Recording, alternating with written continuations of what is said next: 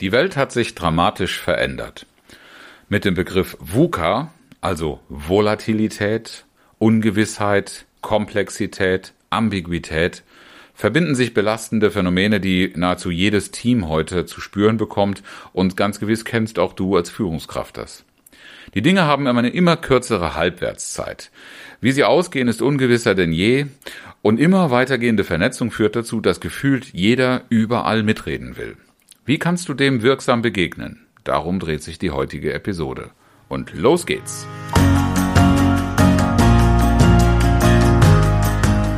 Herzlich willkommen zu Führen im Team, deinem Podcast für Führungskultur und gute Teamzusammenarbeit.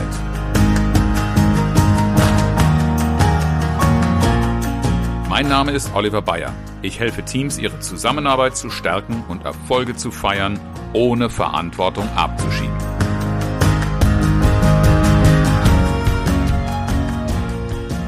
Komplexität ist mir als Thema zu Beginn meiner Trainerarbeit, meiner Selbstständigkeit vor fast zehn Jahren das erste Mal begegnet. Damals bekam ich den Auftrag, ein Seminar zu konzipieren, wie man Komplexität managen kann. Und das Thema Komplexität sagte mir damals nichts. Dann habe ich mich ein bisschen mit Literatur beschäftigt, die zu dem Thema etwas gesagt hat, und ich habe ziemlich schnell festgestellt, das ist genau meine erlebte Realität. Die Dinge verändern sich ja sowieso schon immer ständig, aber auch immer, immer schneller. Und in eine Richtung, die zunehmend ungewiss war, dass man nicht mehr genau wusste, kann man überhaupt noch einen Erfolg sicherstellen? Hat man überhaupt noch irgendein Thema, auf das man setzen kann, das garantiert erfolgreich wird? Diese Dinge sind in den letzten zehn Jahren gefühlt immer fragwürdiger geworden. Was gleichzeitig aber massiv gestiegen ist, das merken wir auch natürlich zunehmend in den äh, öffentlichen Medien, das ist die hochgradige Vernetzung. Ich will gar nicht so sehr auf Twitter und die Geschichten um Elon Musk eingehen, aber egal welches soziale Medium du nimmst, heute ist eine ganz, ganz starke Verbindung in viele Richtungen. Und ich habe da sehr, sehr viele Vorteile von, aber es schafft auch eine Menge Belastung und fordert einen guten Umgang damit. Vorab will ich aber schon mal so viel sagen, Komplexität zu managen, das ist der falsche Ansatz. Dazu müssen wir uns aber genauer anschauen, was ist denn eigentlich Komplexität? Mir fällt in den Seminaren, die ich seitdem mache, ich begleite das Thema wie heute und habe auch in der vergangenen Woche erst wieder mit zwei Gruppen am Thema Komplexität gearbeitet. Es wird oft verwechselt mit dem Begriff kompliziert. Kompliziert und komplex klingt zwar von den ersten Buchstaben her sehr ähnlich, aber ein Blick ins Wörterbuch der lateinischen Sprache, da kommt es nämlich her, zeigt, dass die beiden Wörter eigentlich einen sehr verschiedenen Ursprung haben. Komplex kommt vom lateinischen Verb für Deutsch umfassen, umarmen. Das heißt, Komplexität entsteht dadurch, dass alles mit einbezogen wird, das in irgendeiner Form eine Verbindung hat oder aufbaut. Es ist eine Folge der hochgradigen Vernetzung der letzten Jahre, die über soziale Medien und entsprechend moderne Kommunikation und auch eine andere Auffassung von Miteinander, von Informationsteilung und vielen Dingen weiter entstanden ist. Kompliziert werden die Dinge dann, wenn sie sehr verwickelt erscheinen. Und das lateinische complicare heißt tatsächlich so viel wie zusammenfalten oder zusammenwickeln. Jetzt sind das natürlich sehr, sehr gestellte Erklärungen. Und so hat eine Teilnehmerin in der vergangenen Woche das kurz auf den Punkt gebracht, indem sie gesagt hat, naja, Komplexität, so ist es halt. So ist es in der Natur und damit kannst du dich abfinden. Kompliziert, so macht man es sich. Und das beschreibt auf eine ganz charmante Weise, finde ich, den Unterschied zwischen diesen beiden Zuständen von Komplexität und Kompliziertheit. Denn Komplexität ist von der Idee her ein natürlicher Zustand, der dadurch entsteht, dass Verbindungen da sind und gelebt werden. Das ist eine Realität, mit der wir in erster Linie lernen müssen, umzugehen. Einen angemessenen Umgang damit zu finden. Während Kompliziertheit das, was man sich so auch geschaffen hat, das ist etwas Künstliches. Das sind auch in aller Regel Gebilde, die sehr, sehr strukturiert organisiert sind und aufgrund dieses großen Aufwandes so kompliziert und schwierig erscheinen. Nur diese Systeme kann man tatsächlich beherrschen lernen, anders als bei Komplexität. Oder wenn es dann unangemessen erscheint, kann man komplizierte Systeme auch vereinfachen. Auch darin besteht eine Möglichkeit und gleichzeitig ein großer Irrtum vieler, die zu mir in die Seminare kommen und denken, einen guten Umgang mit komplexen Situationen finden sie in deren Vereinfachung. Nein, Komplexität ist in aller Regel ein natürlicher Zustand. Wenn etwas unnötig komplex ist, das heißt also Verbindungen geschaffen worden sind, die man nicht braucht, dann könnte man natürlich versuchen, diese zu kappen. Also unnötige Komplexität, im Übrigen in der Literatur auch als eine der möglichen Definitionen für Kompliziertheit zu finden, kann man natürlich beseitigen, indem man auf Einfachheit sinnt. In aller Regel wird das bei Komplexität allerdings nicht helfen. Warum ist das so? Die Eigenschaften von Komplexität lohnen sich etwas näher anzuschauen. In der Literatur findet man als typische Merkmale zum Beispiel die Intransparenz.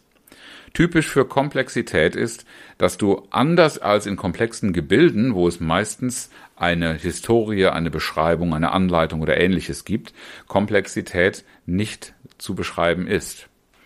Einfach weil man sie nicht überschauen kann. Weil Verbindungen in unserer heutigen Welt nirgendwo enden. Die gehen immer irgendwo weiter. Diese berühmten toten Enden oder Sackgassen von der Idee her kommen fast nicht vor.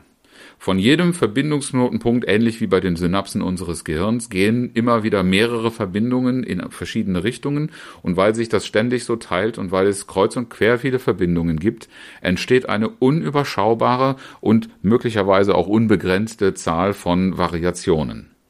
Da kann man einfach keine Transparenz durchbringen, weil es weder eine beherrschbare Struktur oder beschreibbare Struktur verfolgt, noch man sagen kann, was in diesen Verbindungen eigentlich passiert. Denn durch, durch diese Verbindungen läuft oder entsteht ein Zusammenwirken verschiedener ja, äh, Kollegen, Menschen, Faktoren, die eine unberechenbare, unvorhersagbare Dynamik bringen. Das Phänomen ist vor etwas über zehn Jahren das erste Mal in den sozialen Medien aufgetaucht. Heute mittlerweile weiß jeder, was ein Shitstorm ist. Das ist nämlich tatsächlich eine kurzfristig auftretende Dynamik durch hochgradige Vernetzung und schnellen Fluss von Informationen. Diese und viele andere Überraschungen lernen wir mittlerweile im Alltag irgendwie geduldig ertragen, aber wir müssen halt mit ihnen leben. Wobei man ja sagen muss, Enttäuschungen äh, und Überraschungen sind gleichermaßen dadurch möglich. Überraschungen sind ja nicht grundsätzlich etwas Negatives. Kommen ja auch manchmal Sachen vor, die sehr schön sind. Nur müssen wir lernen, Komplexität ist vom Prinzip her nicht beherrschbar, nicht kontrollierbar. Und deshalb ist der Fehler, den viele im Ansatz probieren, wachsender Komplexität mit wachsender Kontrolle und mit Micromanagement zu begegnen. Das funktioniert nur sehr bedingt und kostet meistens mehr Energie, als es denn Nutzen bringt. Was kann man stattdessen tun? In komplexen Situationen oder in der Bearbeitung von komplexen Problemen ist das allererste Gebot zu beobachten, genau hinzuschauen, zuzuhören und zu verstehen versuchen. Ein Lernprozess, der erst einmal unbekanntes Terrain erforscht. Es bleibt keine andere Möglichkeit, denn Komplexität erzeugt ständig neue Situationen und deshalb kann man in aller Regel mit den üblichen Standards nicht in adäquater Weise reagieren. Es gibt außerdem eine ganze Reihe von ja, Phänomenen, von Rahmenbedingungen der Komplexität, die es einfach nur zu akzeptieren gilt und gegen die eine gewisse Widerstandsfähigkeit entwickelt werden sollte. Denn was du nicht steuern kannst, das kannst du bekanntlich nur annehmen oder versuchen zu vermeiden. Letzten beiden äh, sind natürlich unbefriedigend, weil du da nicht mehr sehr viel Einfluss ausüben kannst. Aber Wege des Zugangs zu finden, um mitzugestalten, um hier auch Lösungsorientierung reinzubringen, führt nur über den Weg mit den Umständen, die da sind, akzeptierend umzugehen, sich widerstandsfähig zu machen und dann über den Weg des Verstehens zu versuchen, wo man Zugang, wo man Einfluss finden kann. Die Komplexität entsteht vor allen Dingen zwischen menschlichen Wesen. Ich habe mich ja in den letzten Wochen auch in diesem Podcast viel mit dem Thema Konflikte beschäftigt und Konflikte sind ein Phänomen der Komplexität und werden am leichtesten dadurch gelöst oder überwunden, indem man ein Wertebewusstsein schafft und zur Sprache bringt. Denn das in aller Regel ist auch verantwortlich äh, dafür, dass man Verbindungen findet und nutzen kann, sodass man Brücken baut und dadurch zu gemeinsamen Lösungen findet. Dieses Vorgehen reduziert Komplexität, ist aber nur möglich, wenn auch andere Beteiligte äh, daran mitwirken, mitzuwirken bereit sind.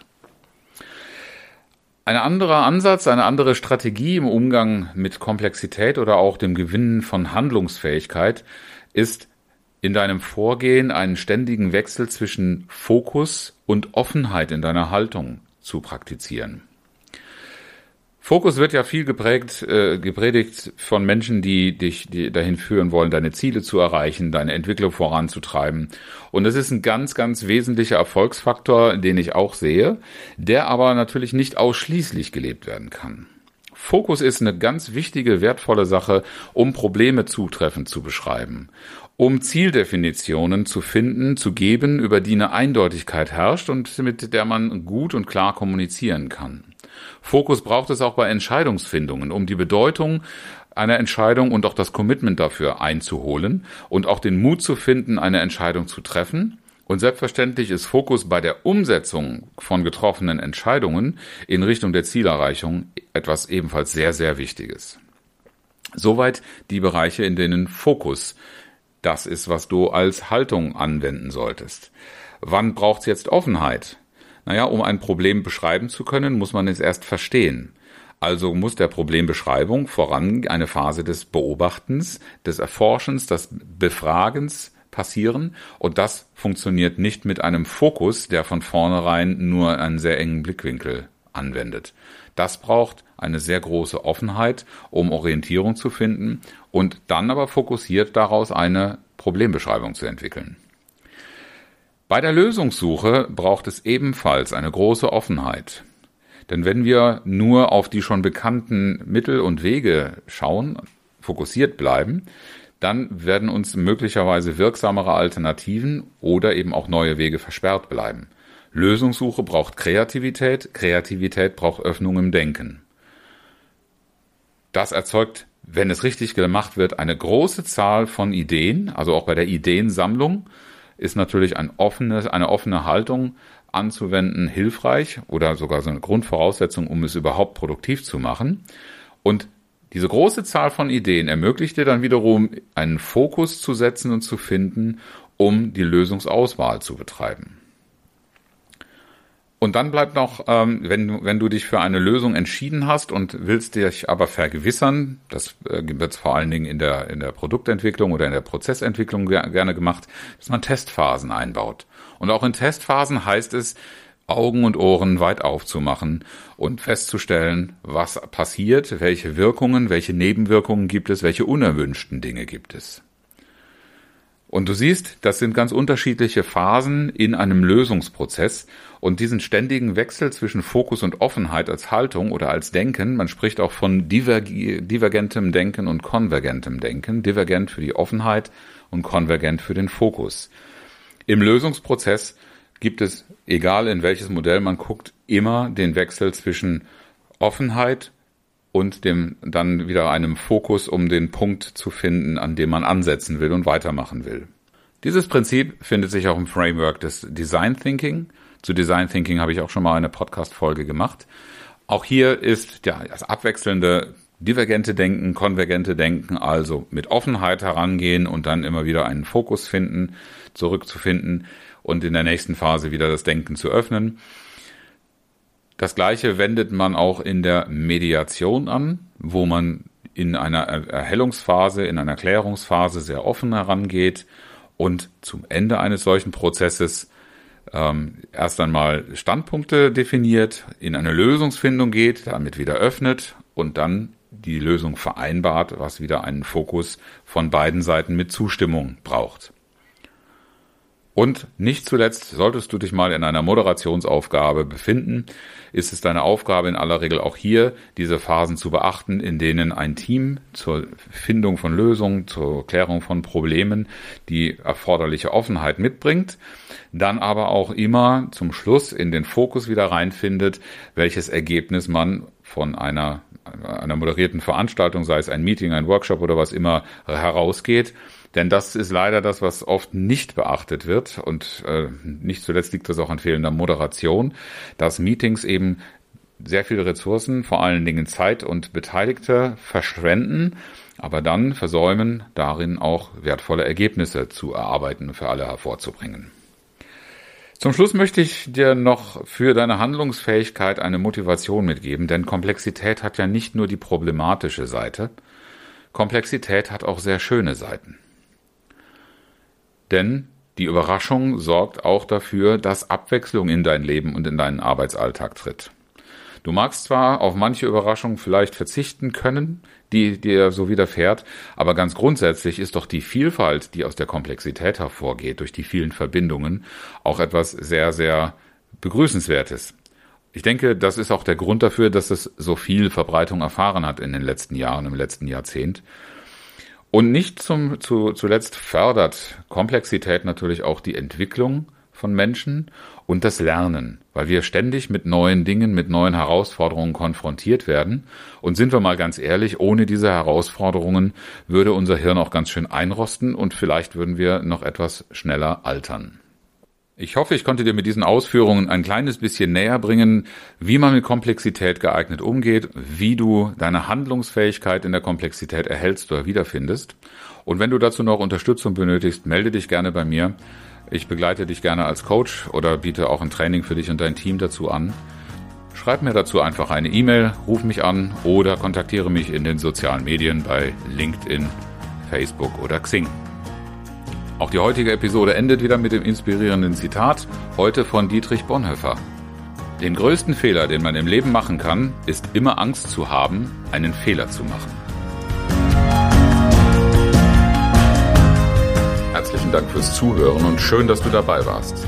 Bis zum nächsten Mal in diesem Podcast, wenn es heißt Führen im Team, Zusammenarbeit stärken und Erfolge feiern, ohne dass Verantwortung abgeschoben wird. Ich freue mich auf dich.